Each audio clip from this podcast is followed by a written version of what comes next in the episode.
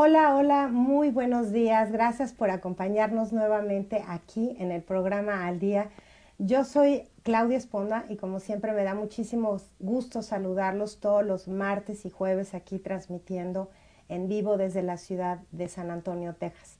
Para toda la gente que nos ve en Facebook, en Periscope, en YouTube, un saludo muy fuerte. Y para la gente que nos escucha en las otras redes, en las otras plataformas como Spotify, iHeartRadio, Google Podcast, Apple Podcast, Evox en España también. Un saludo muy grande a todos ustedes.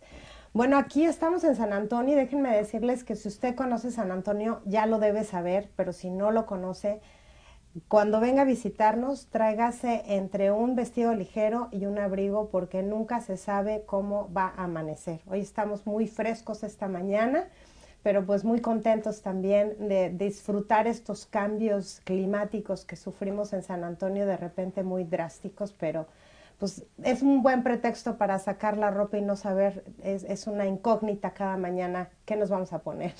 Pero bueno, me da muchísimo gusto saludarlos. Hoy vamos a hablar de un tema muy interesante. Vamos a hablar sobre los impuestos que se pagan aquí en los Estados Unidos.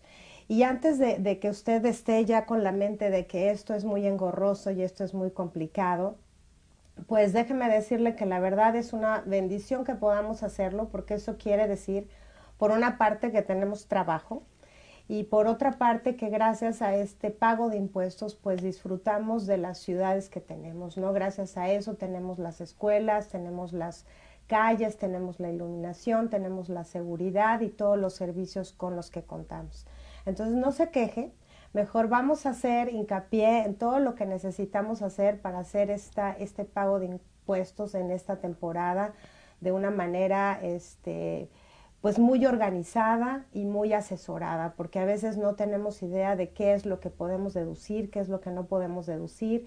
Entonces, pues yo espero que hoy pueda tener un poquito más clara esta idea y para ello nos acompaña hoy este, Griselda Escamilla, que, pues ella es contador público, nos va a platicar un poquito de algunas de estas cosas de una manera muy general, porque no todos los casos que son eh, particulares, que tienen ingresos de diferentes maneras, pues obviamente necesitan un especialista enfocado específicamente en su caso, pero vamos a hablar de un tema muy, muy general.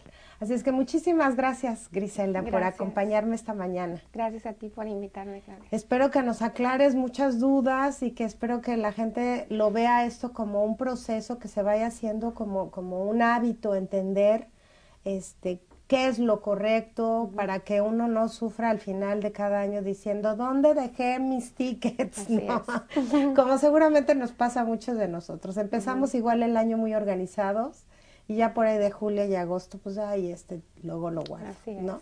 Entonces, déjenme eh, platicarles un poquito de Griselda. Ella es originaria de Ciudad Juárez, Chihuahua. Tiene muchos años ya radicando en los Estados Unidos. Estudió contabilidad en la Universidad de Texas en El Paso, los que conocemos es la UTEP. Cuenta con 20 años de experiencia bajo la supervisión de CPAs en Texas y California, o sea, puede ser contadora en los dos estados, Texas y California. Cuenta con una compañía que se llama Next Step Tax Services y ofrece servicios de preparación de impuestos personales, de negocio, nómina y muchos otros servicios.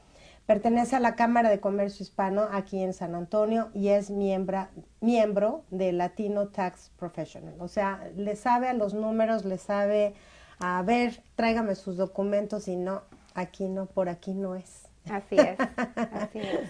Oye, bueno, primero que nada, cuéntanos para cuándo es la fecha límite para este, declarar impuestos. Ok, la fecha límite como persona física es el 15 de abril de 2000, de este año, 2020.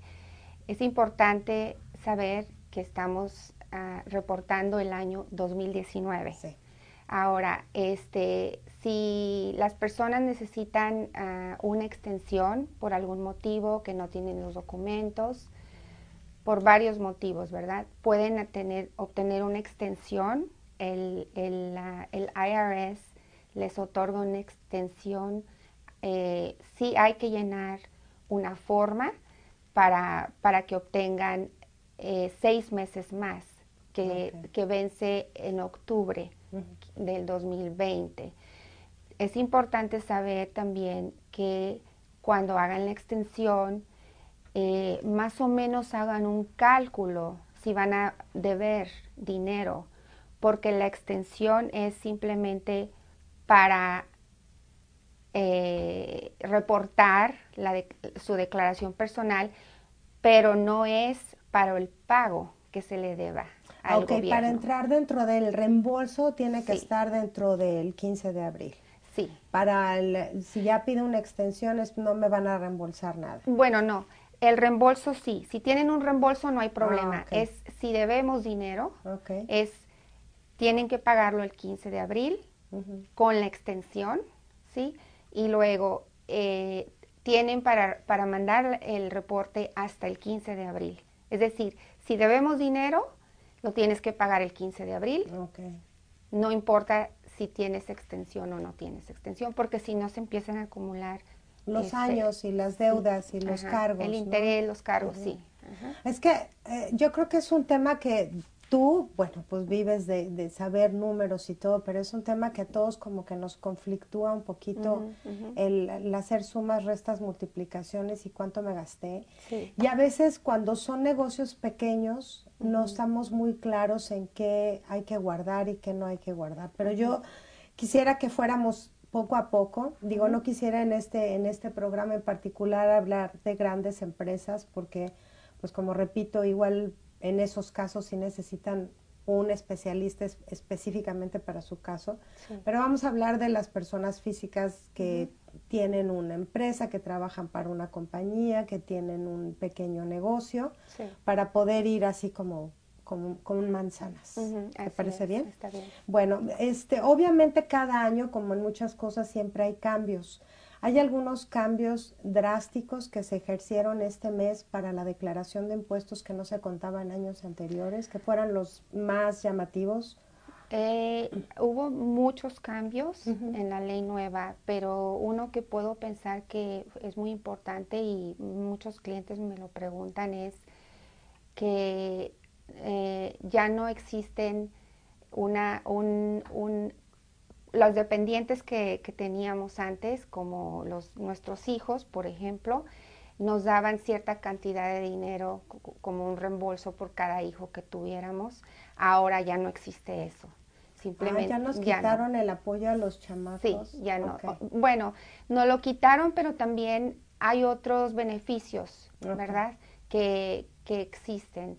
Este, todavía podemos poner a nuestros hijos, por supuesto, porque son nuestros dependientes, pero ya no existe esa, eh, esa, esa ayuda que había cuando antes poníamos, ay, pues voy a poner cinco hijos, ¿no? aunque no fuéramos de, de, nosotros, porque entre más hijos este, teníamos en la declaración, más dinero nos regresaban. Eso ya no existe. Eso es, la, eso es algo muy importante. Pero entonces sí se declaran o no, porque así sí me queda así como la duda. Sí, sí, sí, sí, sí se declaran. Si tú tienes dos, tres hijos, los tienes que poner. Claro que este hay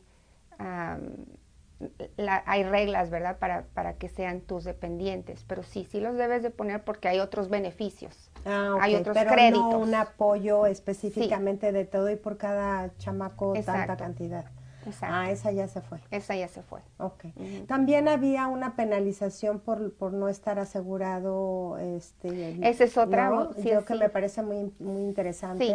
Antes eh, tenía, había una, una penalidad si no tenías seguro de, eh, de salud, lo que le llaman el Obama Care. Y este año, en el 2019, se eliminó. O sea, no tienes que tener seguro de, salud, no te van a penalizar, pero si, si acaso lo, pides, este, todavía lo, puedes tener.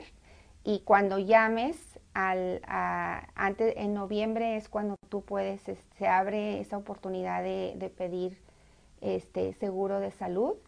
Y a ellos te van a preguntar cuánto ganas, cuánto ganaste en el 2000, cuánto vas a ganar en el 2020, o sea, un año después. Y ahí si tú obtienes ese, ese seguro, este, todavía se hace un cálculo para ver si en realidad ganaste lo que, lo que dijiste y, y, si, y si acaso ganaste más, ahí sí te van a cobrar como la diferencia. O sea, para, para ser un poco clara, ya no tienes que tener, si tú no quieres tener el seguro de salud, no lo, no lo debes de tener, no lo, no, lo no lo tienes que tener. Antes sí, te penalizaban. Ahora, sí, sí lo puedes tener todavía porque existe ese crédito que el gobierno te da, pero si lo calculas mal, en la declaración vas a tener que pagar la diferencia. Ah, ok. Yo de, alguna manera tenía entendido que sí, sí es obligatorio, pero no es penalizable. Igual y estoy eh, confundida. O sea, sí hay que tener un seguro de gastos médicos, pero no es penalizable. Pero bueno, tú sabes más que yo. Que yo sepa, eh, ya no está penalizado si no tienes el seguro. Entonces, pues sí, son, digamos que son los cambios más dramáticos que, que ese se, es, ese es uno muy bueno, el que ese del seguro de salud. Entonces, pues ya para entrar así sobre personitas, ¿no? Que somos todos nosotros, que decimos, bueno, ¿qué somos? ¿Cómo declaramos? Porque a veces tenemos confundida la, la, la, manera en que podemos declarar, ¿no? Si somos empleados, obviamente, que nos expliques un poquito las formas que, que, una persona como individuo puede declarar, porque también viene mucha gente nueva, de este, muchos, venimos muchos latinoamericanos, mucha gente de otros países a vivir por primera vez este país. Y pues no sabemos cómo, porque en nuestros países de origen el sistema es totalmente diferente. Entonces, ¿cómo, ¿cómo se declara y cuáles son estas opciones para ir más claros en los asuntos? Bueno, en la forma 1040, que es la forma que se utiliza como persona física, y, y, antes de, lo tengo en mi mente, antes de, antes de continuar, quiero decir que no estamos hablando de lo que es corporaciones y sociedades, pero esas tienen otra, otra fecha límite. Eh, Ay, pues si quieres aclarar para los que nos están escuchando, ¿cuándo, es la fecha límite? Si tienen una corporación, la fecha límite es tres meses después de que cierren su año. Es decir, si es su fecha final de año es diciembre 31, tienen hasta marzo, marzo, ah, ¿sí? Y si, si es sociedad, igual que si es física, para abril, cuatro ah, meses después de que cierren. Nada más como que lo tenía en mente y, clarificar que como persona física es el 15 de abril, pero ya si son corporaciones o sociedad, son diferentes las fechas. Ok. Ok. Este, sí. Si, eh, si somos empleados, eh, nos van a dar una forma W2. Entonces, eh, cuando tú eres empleado, tienes que llenar la forma W4, donde tú dices ahí cuántos dependientes tienen, tienes y depende de esos dependientes que tú digas, te van a, te van a estar este, quitando dinero de tu, cheque eh, tanto también Seguro Social como el Medicare y luego lo que le llaman el Federal Withholding, que es dependiendo de, cuánto estás ganando. Eh, si eres empleado, esos son los impuestos que te van a quitar y al final del año recibes la W2.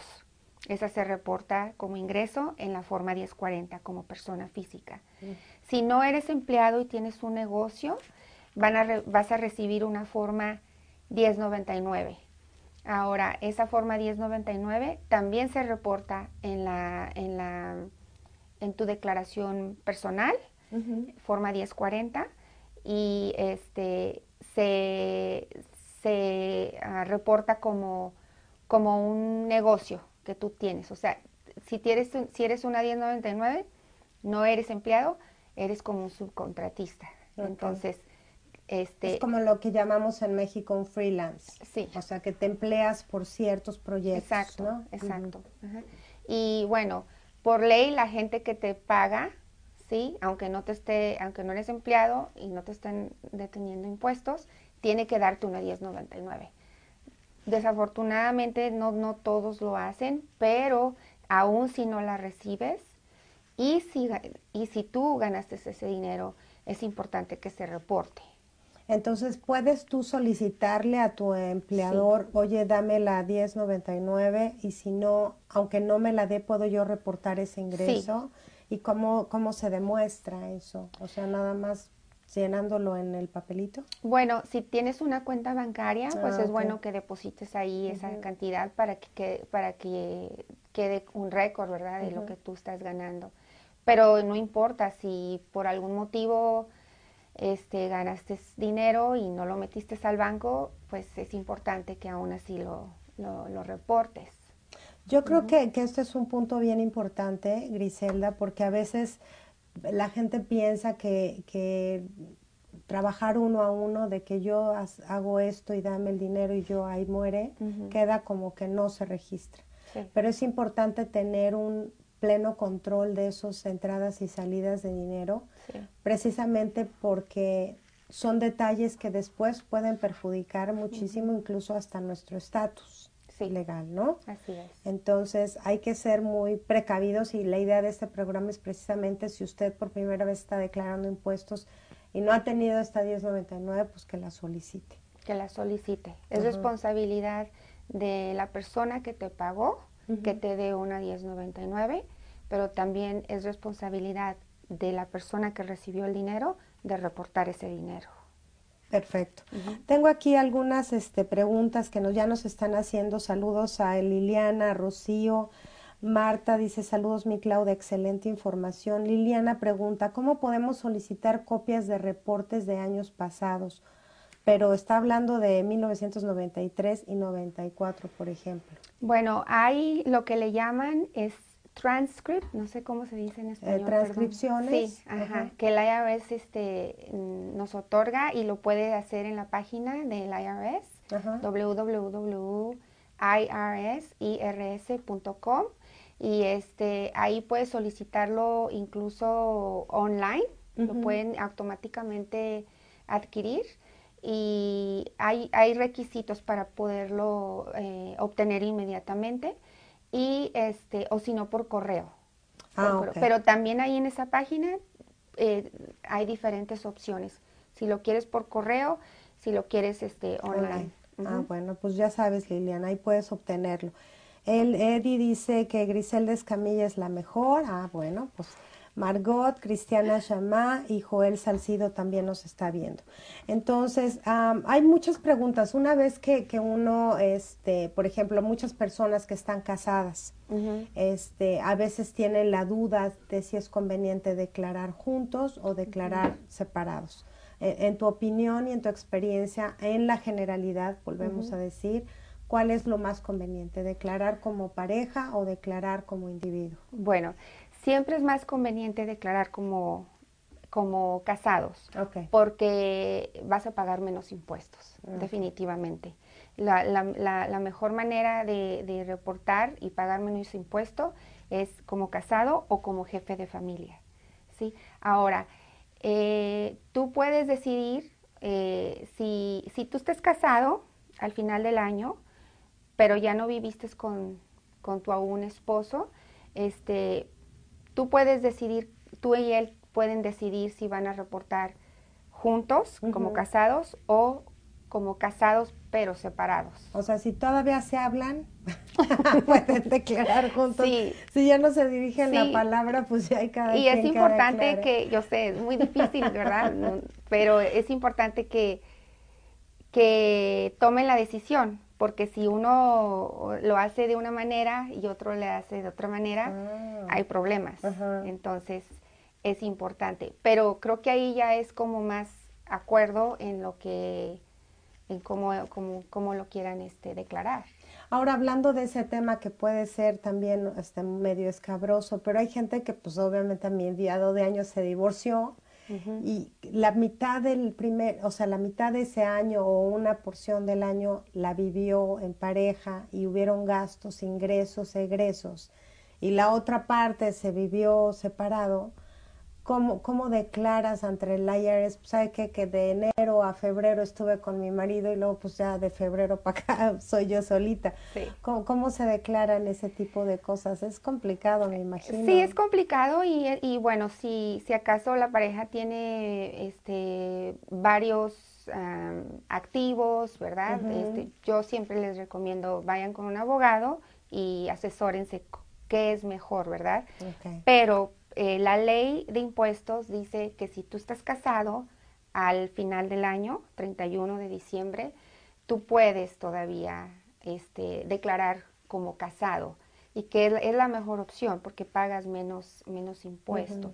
Este, si tú, de- o sea, si tú decides, ah, si seis, años, seis meses ya no viviste con esa persona, este, bueno, si quieren, puede cada quien reportar, este, Mary, es Mary Filing Separate, o sea, casados, pero reportamos separados, diferentes Ah, formas. O sea, finalmente declaras como casada o como divorciada, Sí, ¿no? si o sea, como individual. Sí, si estás casada, aunque no hayas vivido con él, Puedes reportar. puedes eso. reportar como casada. Ok. Y, y también puedes reportar como casada, pero separada. Ah, Ujú. ok. Y yo, yo sí recomiendo, si se puede, que lo hagan juntos porque pagas menos impuestos, hay más beneficios. Pues ahora sí que dígale a su ex que le conviene, ¿no? Que luego se enojan, pero pues que hay que pagar los impuestos Sí. y más vale. Este, ahora, en la cuestión de los niños, por ejemplo, que me dices, ya no hay este apoyo de parte de, del IRS de, de dar un impuesto, pero ¿cómo se declaran los niños y cuáles son los beneficios de declarar a, a- a los hijos para la cuestión de los impuestos? Sí, este, tú puedes poner en tu declaración a tus hijos si vivieron, hay diferentes ah, requisitos. ¿verdad? Este, si vivieron contigo, eh, más de seis meses, tienes, tienes que comprobar que tus hijos vivieron contigo, tienes que, los niños pueden tener hasta 24 años, pero, bueno, pueden tener, la ley dice que hasta los 19 años. ¿sí? Los puedes declarar. Los puedes declarar, pero también los puedes declarar hasta los 24 si son estudiantes de tiempo completo y vivieron contigo. Todavía los puedes declarar. Si están de 19 años para arriba Sí, y trabajan y estudian, no. eso es buen punto. Depende cuánto ganó tu hijo. Ajá. Ah, Todavía, si es estudiante de tiempo completo y trabaja. Depende cuánto ganó en el año. Si ganó, si ganó menos, y creo que por aquí traigo las cantidades, te las, te las puedo ahorita buscar. Este, todavía lo puedes meter Ah, como. Dependiente. como dependiente. ¿sí? Y el hijo, yo siempre les digo, haz una declaración de todos modos y en la declaración de él indicas que eres dependiente de tus padres, ¿sí? Y nada más para que a ti te, te regresen lo que te quitaron. Ah, ok. Yo siempre recomiendo eso. Ahora, eh, eso es muy importante, que si ya tiene entre 19 y 24, Ujú. este, sea estudiante de tiempo completo para poder calificar como dependiente en la declaración de, Ah. de los padres. Ok. Ujú. Si el- en dado caso un hijo quiere declarar por su parte porque gana más del ingreso que está limitado, ya es como un individuo. Sí, ya es Aún individuo. aunque viva en su casa. Aún aunque vive en su casa. Ok. Sí. Entonces, sí me explico, si eres mayor de 19 años y tus ingresos son elevados, declaras como independiente y ya a tu papá le dices, pues sí, gracias por ayudarme con la renta, pero yo pago mis impuestos, Sí. cada quien paga los suyos. Así es. Ok. Entonces, ¿por qué hasta los 19, no es hasta los 18? Buena pregunta. No, No, sé, no porque sé. bueno, es que yo estoy con el rollo mexicano que a los 18, pero bueno, es bueno saber. Ahora, este, explícanos un poquito para la gente que va a aplicar o va a llenar por primera vez sus formas, la W2 y la 1099, cómo se llenan y, es, y cuándo se deben solicitar, en qué momentos. En el momento inmediato en que yo me empleo o que solicito o entro a un proyecto, ¿en ese momento debo solicitarlo o cómo funciona? Bueno, si, si eres empleado, Este, eh, la compañía te va a dar una forma W4, Ahí tú vas a llenar tu información. Y esa, esa forma, eh, si eres empleado, te va a llegar la W2 hasta, pues ahorita ya te debe estar llegando porque tienen las compañías fecha límite al 31 de enero para mandarles la W2.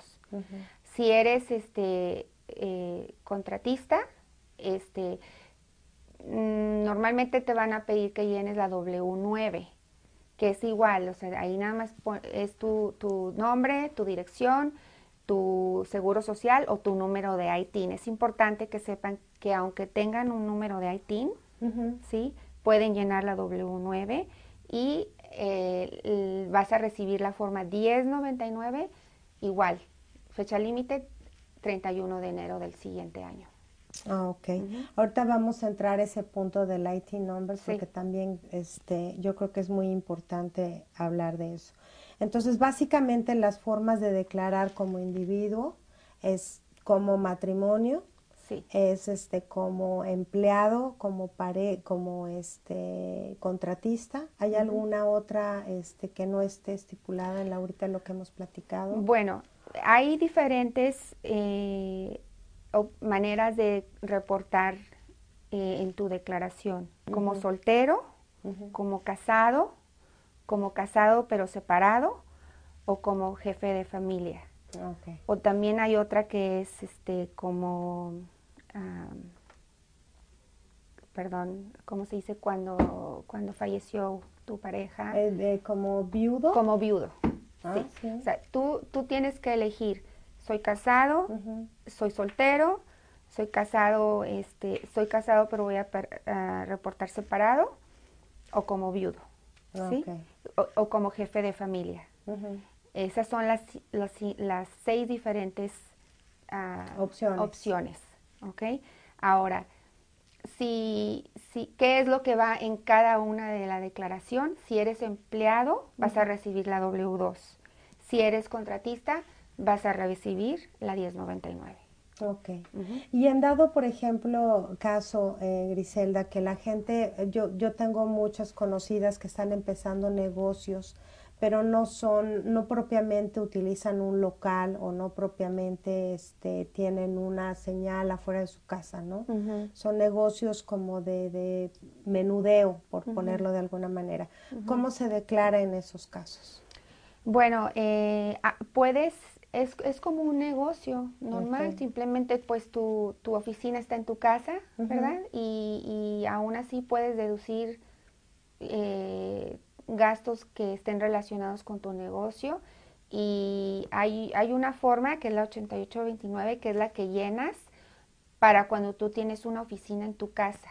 Okay. Ajá, y parte de, de, de acuerdo al, al, tamaño de tu oficina, comparado con el total de lo que mide tu casa, este, puedes deducir ciertos gastos de agua, luz, este, pues es tu oficina, es como si pagaras un local, ¿no? Pero es proporcional al área donde Al área de donde trabajas. Ah, ok. Pues bueno, yo creo que en eso vamos a entrar también un poquito más a detalle para saber cuáles son las cosas en general, repito, que pueden ser deducibles de impuestos o, cuáles son las que hay que declarar, ¿no? si nos quieres ir platicando un poquito, este, porque a veces uno no sabe ni qué declarar, ¿no? A veces no sabes si declarar las millas y la gasolina, si, eh, no sé, el uso, me imagino gente que hace o cocina en casa, si el uso de la electricidad, o sea, si nos puedes dar ideas generales para, para aclararnos. Sí, este, si eres empleado, recibes una W2, ahí tú no puedes deducir nada, porque eres empleado, no tienes un negocio, ¿verdad? Si eres eh, si recibes 1099, ahí sí lo puedes este, eh, reportar, se debe reportar como un negocio, ¿verdad? Y este, tu ingreso es lo, que venga en la 1099 o lo que tú recibiste y, aunque no venga en la 1099, lo tienes que reportar como ingreso. Y, y los gastos que, que, que, estén relacionados a ese negocio a ese ingreso son deducibles. Okay, si yo hago pasteles desde el súper, las cosas que compro en el súper, el uso de la electricidad para el horno, este, la casa, me imagino, la parte, área de la casa, ¿qué más? Todo es deducible si está relacionado con tu negocio. Con tu negocio. Eh, muy importante eh, si utilizas tu carro, ¿sí? es importante que, que, mantengas eh, los recibos de la gasolina o un récord de las millas. De las millas cuando, cuando saliste a, hacer el trabajo o visitar clientes, este, los, es deducible. Es importante, porque creo que aquí también me lo han mencionado y, y es importante saber que o deduces las millas o deduces el gasto de, gasolina que, tuviste más las reparaciones. O es la milla o es, ah, esto, o es esto o es esto. Y casi siempre las millas te da un poquito más de, de, gasto, te conviene. Entonces es importante que guardes el récord. Es teléfono. o sea, si usas celular. Sí, celular. Si, si gastaste en, en para anunciar tu negocio, compraste tarjetas, todo lo que gastes en tu oficina, la papelería, eh, uniformes, si estás en algún negocio donde necesitas uniforme, este, si le, si le pagaste a alguien para que te ayude, que le llamamos contract labor, si le pagaste a alguien que te ayude, también eso lo, lo puedes deducir y ahí incluso tú le das a él una 1099, ah, ¿sí? Este, si hiciste un bazar, si fuiste un market, si todo eso. Sí, eh, eh, todo es deducible eh, si está relacionado con, el negocio. Las comidas, esa es la ley nueva, antes eran deducibles el 50%, ahorita está muy penalizado si, si el gobierno quitó lo que viene siendo entretenimiento, porque era comidas y entretenimiento. Si es entretenimiento, no lo puedes deducir. Si vas a poner el gasto de la comida, asegúrate que es en realidad relacionado a tu negocio, ¿sí? Porque si no, ahorita el gobierno sí, va, tiene los ojos ahí. Entonces, ah, ok, si tú fuiste a, ver, a una comida de negocios con un cliente y la registras, y luego este te fuiste al cine con tus hijos y quieres registrar la entrada al cine, pues no. O como por ejemplo, Claudia, por ejemplo, sí, había, compañías que por ejemplo les les compraban este boletos boletos para, eventos, ajá. O, no sé, ajá. o sea, ya no. Eso ya no. No, ya no. Ay, qué bueno que no lleve a nadie a ningún lado. sí, eso ya no. Pero que otros gastos, bueno, si estás en el negocio donde a lo mejor este vendes productos, este, todo lo que, lo que... El empacado, las tarjetas, la mercadotecnia, todo. Y bien importante, bien importante, Claudia, que guarden siempre sus recibos, porque el IRS no va, en caso de una auditoría, que todos estamos expuestos, el IRS no va a tomar como comprobante el estado de cuenta bancario, quiere ver los recibos. Entonces eso es algo bien importante. Pero por ejemplo, se despintan los recibos. Bueno, yo les recomiendo que les hagan, los escaneen, ¿sí? Y los y los guarden en su computadora. Sí, porque luego ya hasta uno los ve que quiere devolver algo y ya ni se ve de qué, de, de, qué compañía era. Entonces, sacarle copia a los recibos y, y, guardarlos en archivos. Sí, Copia o que lo has, o escaneado en su computadora, cualquiera de los dos. Es bien sí, porque es un papelito que te dan. Se borran, se borran con el tiempo. Entonces, ¿cuáles son los documentos que debe uno recabar a la hora de llegar, por ejemplo, contigo? O sea, ¿qué es lo que tú le pides a alguien cuando necesita empezar a hacer su declaración de impuestos? Bueno, yo siempre me gusta tener copia del año pasado. Porque este de ahí puedo sacar mucha información y así ah, ya no o calcular más o menos si fue el mismo número de negocio, cuánto se gastó. También, sí, el año pasado, la verdad, el, la declaración del año pasado me dice muchas cosas. Entonces, este, que a lo mejor incluso se te olvidan, pero están ahí y yo ya te recuerdo o te pregunto, ¿verdad? Este, esa es una cosa. Y bueno, todo lo que, todo los, lo que te llegue de, de, para declarar tu Ah. W2. Aquí me sale una pregunta, por ejemplo, la gente que adquiere un coche nuevo, Ajá. ¿se declara o no se declara aunque, lo estés- aunque se esté pagando? Bueno, si tienes un negocio, sí lo puedes este, deducir. Si, si eres un empleado, este, no. Ok. Sí, ti- sí se puede deducir una vez más. El carro, el, el, si, si es un, una compra, Sí, se va a depreciar cada por cinco años. Hay una nueva ley que la, creo que puedes este, ah, de- deducirlo completamente. Pero si, lo, si ya eres dueña del carro, si lo pagaste Total. Total. En un año. Ajá. si no, si lo estás pagando y tienes un préstamo, no es deducible. Lo único que es deducible es el interés, Ah, ok. ¿ok? Pero si lo usas para tu negocio, las millas son deducibles y o, perdón, o La gasolina, gasolina. y los eh, este, la gasolina, servicios. en los servicios y lo depreciamos. Ok. ¿Hay una lista así que exista en, al- en alguna página donde tú puedas ver qué es deducir? Porque igual lo que a uno se le ocurre, a, Sí. a otro, o sea, un contador te puede decir, híjole, es que debiste haber deducido. Sí, esto". bueno, el- ¿hay una la- lista o no? La página de la IRS ¿Es muy como, complicada? sí, es, ahí es donde vas a encontrar todo, pero es complicada de leerla. Pero mm, si tienes un negocio, yo te recomiendo que por lo menos veas el Schedule C, Schedule. C, O sea, buscan en el irs.com. Schedule C. Ujú. y ¿cómo se dice schedule en español? Este, no sé. tampoco, pero es la letra C. Ajá. Ese es el formato, el schedule C. Imprímelo y ahí te viene una lista de, de casi, no todos, de casi los todos los gastos que puedes deducir.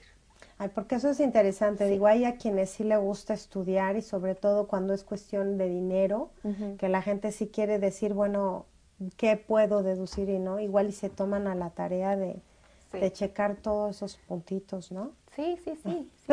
Y hay mucha gente que lo hace. Sí. Entonces, Ah, esa es pues- una, esa es una, eh, una buena manera de, de- de- De tener una Sí, idea ajá. de qué se debe este, recolectar. Pero una, lo vuelvo a decir, si está relacionado con tu negocio, la mayoría de las veces es deducible.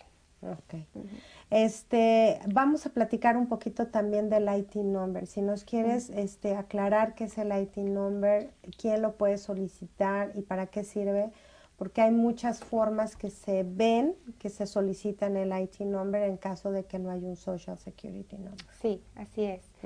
Eh, es importante decir que la razón por la que existe el IT number es porque aún aunque, aunque tú no tengas un número de seguro social, tú trabajas, tú recibes este, in- un ingreso y lo que el IRS o el gobierno quiere es que, pues, que pagues impuestos. Entonces, por eso eh, existe el ITIN number. ¿Cómo se solicita? Pues este ah, es un llenado de una forma W7, Ujú. ¿ok? Este, la W7 eh, tiene que ir acompañada de una declaración de impuestos. ¿Por qué? Porque se supone que el motivo de que estás eh, pidiendo un número de ITIN es porque ganaste dinero. Entonces tienes que Ah, reportar en tu declaración, eh, tienes que llenar tu declaración y acompañada de la declaración va la forma W7. La, la- la declaración no va a tener en ese momento en la- este, un número de ITIN ni un número de seguro social, se puede dejar en blanco. ¿sí? Eh, acompañada de la W7 tiene que ir a los documentos originales, no pueden ser copia, tiene que ser original, ya sea el pasaporte. ¿sí? esa es la mejor opción, que mandes el pasaporte. Si no tienes el pasaporte, que mandes eh, acta de nacimiento original y una tarjeta como que tenga tu, fotografía, puede ser el para la, tarjeta para votar, la cartilla de, electoral, la cartilla electoral, dos documentos. Si no mandas el pasaporte, tienes que mandar dos documentos. De seguro, de seguro, tu acta de nacimiento original y una credencial con tu fotografía. Y hay, hay varios ejemplos de, qué tipo de credencial mandar, no cualquiera puedes mandar. La de votar es una y me parece que la licencia de... De, tu país de, origen. y nada debe de estar eh, expirado. Ah, ok. Tiene, que ser vigente. Tiene que ser todo vigente. Pero eso lo mandas o vas directamente y te presentas en una oficina, porque digo, suena así como medio dramático tener que mandar tu pasaporte o aún por correo, es que nervios, ¿no? Sí, sí. Yo no, no he visto un caso donde no te regresen los documentos. Ok. A mí, digo, yo no lo he visto, pero normal, los, los que yo he tramitado siempre han regresado los documentos. Ah, ok. ¿Y se mandan así por correo, este, mensajería normal? Sí, sí, mensajería normal. Puedes, puedes... Entonces, básicamente la gente que no tiene, o sea, eh, quiere decir que están legalmente en el país o que no están legalmente en el país o indistintamente, de todos modos, pueden solicitar el IT number. Así es. ¿Sí? Este es legal o no, okay. puedes solicitar el IT. Incluso, muy interesante, incluso pues, este, aunque no estés legal con un número de ITIN, puedes solicitar un número para un negocio, para tener un negocio. Y además es, es, importante aclarar que el IRS y inmigración pues realmente no están conectados de, oye, ya supiste que Juan, ¿no? No están conectados. Este, finalmente el IRS lo único que quiere es recabar los ingresos, bueno, los impuestos de la gente que vive en este país. Así es. ¿No? Básicamente. Entonces, este... Y, y las personas que, que, pueden obtener el ITIN es, eh, por ejemplo, si, si yo mando pedir mi, mi ITIN, también se lo puedo pedir a, a mi esposa. Ah, mientras estén aquí ah, en Estados Unidos.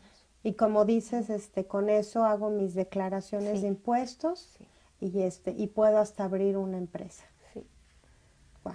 Pues entonces sí, si no lo tiene, y está en esa situación, pues sáquelo. ¿Cómo, ¿Cómo se hace esa tramitación? ¿Se busca un, en, este, en IRS, se, baja la aplicación? Híjole, yo, yo les recomiendo que busquen a, a un especialista. A un especialista, ah, como yo. o sea, así le vas a, los que no me ven. No, porque es, es que es bien, es, difícil, es complicado. El, el llenado de, la, de las formas es complicado y como tiene que ir acompañada de una declaración, es pero a ver, si por primera vez lo vas a solicitar y no has hecho aún nada, este, ¿declaras en ceros? No puedes. Ah, ¿no puedes?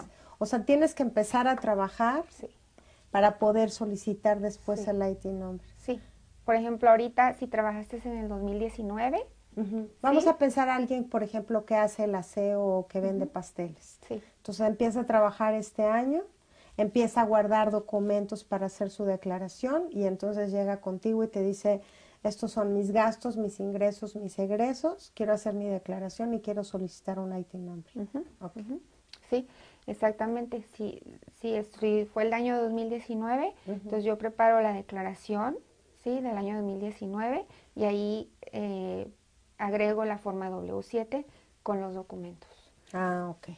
También este, es importante decir si no quieres mandar tus documentos originales, existe una manera de que puedas mandar copias certificadas, pero tienes que encontrar una persona que, que, esté, que te pueda certificar esos documentos, no cualquiera, notario, no, no, cualquiera, ah, tiene que ser, me parece que tiene que ser un notario aprobado por el IRS, Ajá, para que no tengas que mandar los documentos sí, porque si, si a mí me preguntas qué miedo, o sea, se te pierden y pues ya. Sí, normalmente, normalmente sí te los regresan. No, yo, yo no, y la verdad es que el servicio de correos en Estados Unidos es maravilloso, ¿no? Déjame saludar rápidamente a Rosa, a Yolanda Espinosa, de buenos días, a Rocío, dice la excelente información.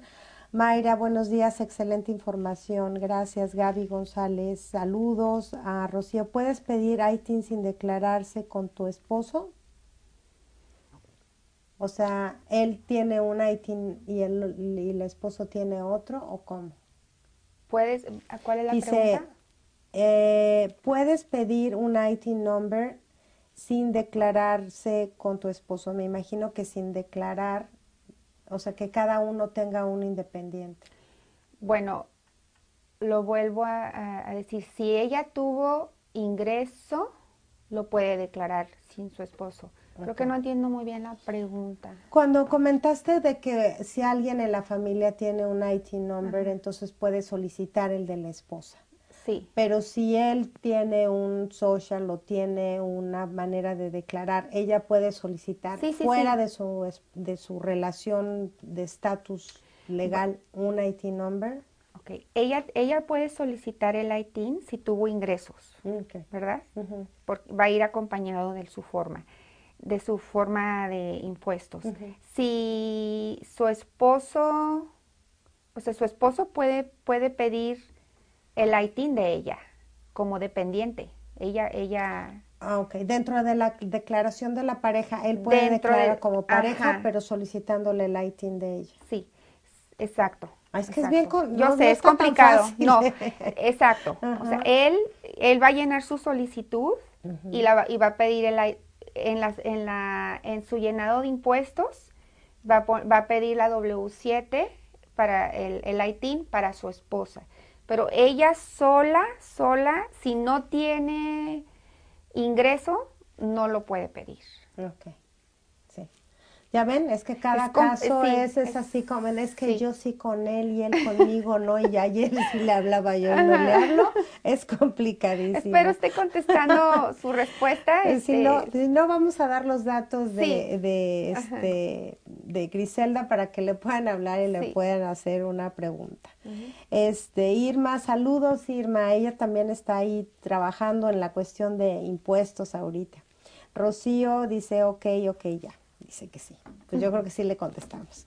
Pero este suena bastante complicado, ¿no? O sea, hay, hay cositas que uno se le van, digo, y además como cada año se renuevan y hay cambios, incluso para ustedes tienen que estar ahí viendo qué, qué aplica y qué no aplica cada año, ¿no? Sí, especialmente está en el 2018 Hubo muchos cambios, sí. Ah, pues ya sabemos por qué, pero bueno.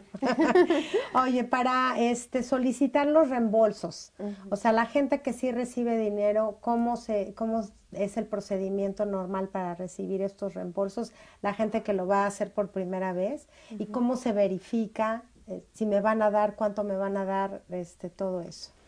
Bueno, cuando tú preparas tu declaración, ahí ya eh, pues tú vas a saber si tienes reembolso, ¿verdad? O si tienes, o si, tienes que pagar. Si tienes que pagar. Eh, yo les recomiendo, si son empleados, que en, cuando llenen su forma W4 digan la verdad, o sea, cuántos dependientes tienen para que así les, les quiten lo que debe de ser y al final del año no deban, ¿verdad? Dinero. Este, pueden decir, entre menos dependientes pongas, más dinero te van a quitar de tu, de tu cheque. Que no es tan malo porque al final de cuenta, al, final al final del año, cuando hagas tu declaración, te lo van a reembolsar. Siento que es mejor... te dan como tu premio, o sea, tu dinero te lo dan, te lo juntan. Mucha, mucha gente dice, no quiero que me quiten tanto dinero de mi cheque, entonces voy a poner que tengo cinco dependientes, ¿verdad? Entonces te quitan menos, pero al final del año vas a quedar debiendo. Ah, entonces, eh, cuando tú llenas tu declaración, al final va a haber un, si tienes un reembolso, eh, si puedes poner en tu declaración tu número de cuenta y la información de tu banco para que es más rápido te llega más Para rápido. que te hagan el depósito, transferencia directa Directamente, a tu banco. Ok. sí. Y si no, si no quieres esa opción, pues te llega por correo, Ah, ok. Un cheque. un cheque. Pero sí tarda más. Ok. tarda más. Ahora, este, ¿qué penalizaciones hay para las personas que no declararon impuestos en un año o en años anteriores, por ejemplo? Vamos a decir que el año pasado no se declaró o en el 2017 no declaré impuestos. Bueno, este, y también, también si, si, si, si es importante que hagas una extensión si no vas a poderla declarar a- a- para el 15 de abril. Porque si no haces una extensión, ya empiezan a acumularse Los, que, Los este, cargos. ingres- los sí, intereses. los intereses. Ok. Este, neces- no sé exactamente lo, el, el interés que te cobran. eh, sé que hay una penalidad y luego después empiezan a acumular intereses. No sé, la verdad no tengo ahorita en mi mente los porcentajes, pero este los puedo investigar también. Ok, entonces digamos que alguien no pagó impuestos el año pasado, lo que lo más seguro es que tenga que declarar este año pagando una penalización del año pasado y los intereses que se hayan generado Sí. de ese año. Sí, no porque, exacto, no porque, no porque no declaraste, este, se te tiene que olvidar, no. O sea, aunque ya, aunque ya pasó uno o dos años, este, tienes que, que este, presentar la declaración y sí, va a ir este con, Con tu extra. con tu extra. Sí, por ya ve, mejor declare de una vez y quítese de problemas y ya no pida extensiones. Póngase a juntar todo lo que pueda en este momento. Ahora, este, déjame preguntarte algo porque hay mucha gente y muchos extranjeros, sobre todo, que tienen negocios también en otras partes del mundo, ¿no? Digamos de gente de Venezuela, de Colombia, de El Salvador, de México, que tienen un, viven en los Estados Unidos, tienen un negocio aquí, pero a veces tienen otros negocios en otros países o comercializan cosas con gente de su país de origen. ¿Cómo se declara en esos casos si yo este, tengo, por poner un ejemplo, compro café y, y yo pago impuestos en Colombia? Es, ese dinero también se reporta aquí, se hace una doble declaración de impuestos tanto en Colombia como en México, como en Estados Unidos o cómo funciona.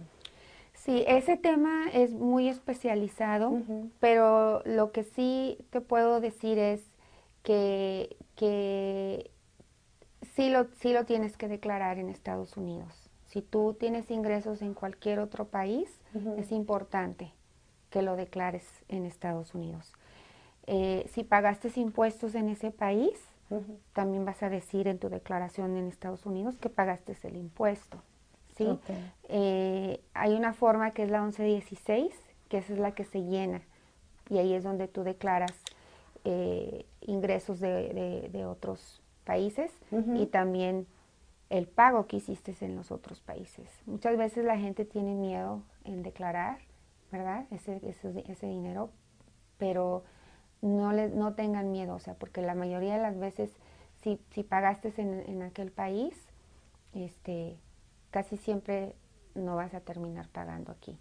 Lo vuelvo a decir, ese tema es muy especializado. Eh, yo normalmente no, no lo veo, pero este, pero sí les recomiendo que, que busquen A un asesoría. asesor en Sí, sí. caso en particular. Así es. Porque me imagino que igual muchas de las cosas que se venden aquí son de importación, entonces desde el pago de la compra de material, la transportación, los permisos aduanales, y dices, bueno, ya lo pagué allá y lo voy a terminar pagando aquí, Sí. no sé, me pregunto.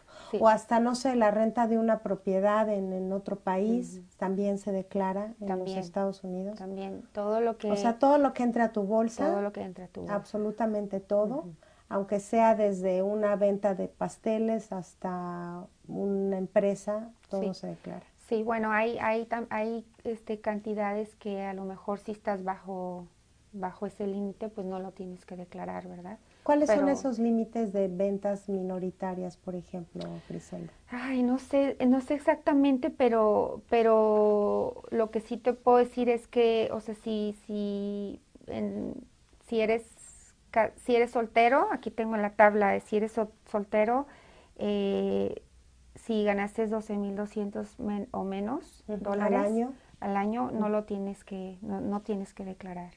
Si eres casada, eh, 24.400. No tiene, si es menos, no lo tienes que declarar. Si eres casada pero, pero separada, es así, aunque sea 5 dólares, lo tienes que declarar. O sea, tienen diferentes cantidades. Ay, ok, a ver si nos dejas esa hojita. Sí, claro que sí. ¿Hay otras ahí que puedas este, comentarnos o nada más son las básicas? Esta es la, más básica que, que, traje porque se me, se me, se me hace importante. Sí. Este, pero volviendo al tema, o sea, sí, sí es importante si tienen ingresos en otros países que se asesoren y, y lo reporten, porque sí es muy penalizado. Ok. Pues, este, ¿dónde se puede obtener la información de formularios, de impuestos y un poquito de información general que la gente le guste leer? ¿Dónde nos recomiendas ir? Yo la, la, página que yo siempre recomiendo pues es la de la IRS. Okay. www.irs.com es la única que a mí se me pueda ocurrir. ¿Tú has escuchado de alguna Vi una que decía este www.usa.gov, diagonal español, diagonal declaración, es la, este, eh, ¿cómo se dice? La tirita. Guión, impuestos. Ahí venía como mucha información. Pero yo creo que nada mejor como ir a la irs.com porque ahí esa es la de hoy, esa es la actual, esa es donde podemos estar más claros. Sí, y la pueden leer en español también. Cuando entra en ah, automático hay una opción de ahí que si le haces clic en español, te pone toda la información en español. Ay, no, pues entonces está maravilloso, porque esta yo la busqué porque precisamente está en español y mucha gente le da como temor de que no le voy a entender a los términos o qué. Entonces, bueno, pues ahí está la opción. Yo pienso que esa es la mejor página porque a veces salen artículos y, y ya son de de muchos años atrás y la ley cambia muy seguido. Pues entonces ahí está. Yo sé que suena horrible este tema, que suena muy engorroso, pero hay que hacerlo bien precisamente para no padecerlo y este y sobre todo enseñarnos a ser muy organizados, ¿no? O sea, la, la, verdad es que la mayoría de nosotros dejamos todo al último. Este, a mí me costó trabajo, yo he estado aprendiendo a que Vendo algo, compro algo, saco copia y lo meto en un archivo. Vendo algo, compro algo, saco copia y lo meto en un archivo, porque luego hasta uno mismo se le olvida los gastos que ha hecho, porque pues hay luego, ¿no? Sí. Entonces... Bueno, es importante también este que sepas que hay muchos apps en tu, que puedes poner en, un en tu teléfono. Ay, danos algunos, danos algunos. Pues QuickBooks tiene uno, que creo que es la mayoría de los que de los que usamos. Este, bueno, son los, los que más uso yo, QuickBooks. Y el sistema de, de, contable de que se llama Zero tiene un... ¿Cómo se escribe? X-E-R-O. Tiene un, una app que se llama HubDoc, que es H-A... ¿cómo se H-A-V, creo, D-O-C, HubDoc. Ah, ok. Ese es para... Pero hay varios, incluso para millaje, hay muchos. Te voy a pedir que nos des una lista para poner a la gente que... que porque, por ejemplo, estaba viendo que, que TurboTax tiene uno de que ya le tomas foto a tu este ticket y ya te lo almacena. Es una maravilla, ¿no? sí, sí. y pues entender hay varios hay varios ay pues pásanos los tips y este y pues entender que también uno puede hacer sus impuestos si no es muy complicado digo hay varias aplicaciones eh, si usted tiene dudas yo siempre recomiendo que nada mejor que pagar un poco más para tener una asesoría sí, ¿no? Exacto. Entonces, pero si usted se siente así como muy chucho cuerero, y dice, no, yo me meto a las aplicaciones estas en internet y no es muy complicado su negocio, pues sí, hágalo. La verdad es que hasta es entretenido y uno aprende a manejar sus ingresos. Pero si ya uno dice, ups, este, ¿cómo le hago aquí? Pues hay gente precisamente con, especialistas como tú, Griselda, que están aquí para apoyarnos y para darnos información y pues obviamente para ofrecernos sus servicios. Entonces yo quisiera dar los datos de, de su oficina. Está en la calle de Crown Hill Boulevard, el 86, 8622 de Crown Hill Boulevard, Suite 108. Y si nos quieres dar tu teléfono o cómo podemos localizarte. Sí, claro que sí. Este, mi oficina no es abierta al público. Yo manejo este previa cita. mis clientes con cita y este es el 210 990 990 0698 0698 Nunca te hablas. Nunca te dices hola Griselda, ¿cómo estás? Entonces, 210-990-698 con Griselda Escamilla. Si usted este, quiere una había escuchado que la primera consulta es gratuita y ya si solicitan tus servicios pues ya hay, también hay que vivir de esto. Sí bueno sí la verdad mis mis ah, mis consultas son gratuitas no nada más la primera o sea yo la verdad sí hago la declaración. no, te me pongas tan generosa ¿eh? no, no sí ponte generosa tú sabrás. Bueno siempre va a haber alguna duda y, y estoy ahí pues para para ayudarles entonces, bueno, aprovechen que tenemos aquí este ayuda generosa. pues muchas gracias, Griselda. ¿Algún tip que quieras decirle a la gente antes de irnos? Este, que quieras dirigirte aquí, decirles, por favor, hagan esto, organícense. Sí. ¿No? Por favor, hoy es la fecha límite para preparación de 1099 y W2, eh, 31 de enero y pues que no se les olvide que la fecha límite para declaración personal es el 15 de abril. La corporación es tres meses, tres meses, cuatro meses, perdón, tres meses después. La sociedad son cuatro meses después. Hay extensiones, asegúrense que, que, que hagan su extensión si no, si no tienen toda la información necesaria, pero Siempre hay fechas límites. Hoy es la 1099 y la W2. Gracias. Pues bueno, ya más no se les puede a ustedes hacer que darles toda esta información. Yo espero que les sea de mucha utilidad porque la verdad es que, eh, repito, son procedimientos que hay que hacer y que hay que hacer cada año y que finalmente son para beneficio de nosotros, de nuestra comunidad, de nuestros hijos. Y donde sea que sea el país que vivamos, la verdad es que el pago de impuestos siempre tiene que verse reflejado en nuestro entorno, entre educación, en la salud, en todos los servicios que hoy por hoy obtenemos y este y San Antonio pues se ve que los usa bien porque la verdad está hermosa la ciudad, ¿no? Entonces, bueno, yo quiero despedirme, quiero antes despedirme también de Marta, de Gaby, de Fátima, de Ulises que, que nos escucharon.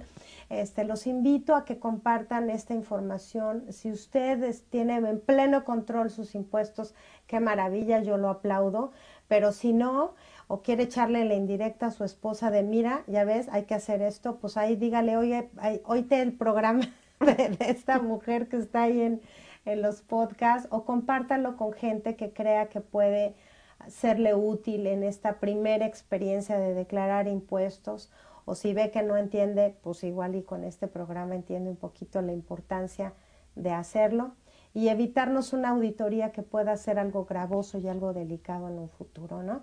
Entonces, pues no, eh, acuérdense también que para las personas que tienen su residencia es muy importante conservarla y una de las cosas primordiales es las declaraciones de impuestos. Entonces, aguas también con eso.